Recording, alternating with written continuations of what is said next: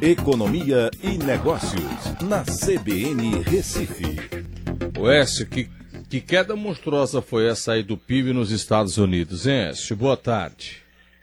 Pois é, Aldel, a pior queda de toda a história dos Estados Unidos.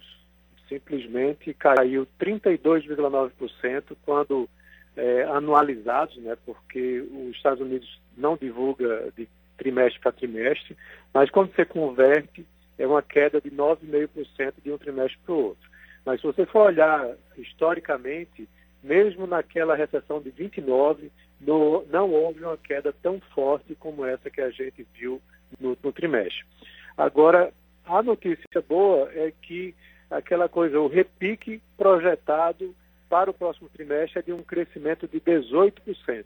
Então, isso pode ter um aspecto positivo aí para o terceiro trimestre, depois que todos esses incentivos que estão entrando na economia façam vez lá na economia americana. Mas caiu tudo: consumo, investimento, gastos governamentais, balança comercial, e caiu muito. Né? O setor de serviços caiu significativamente.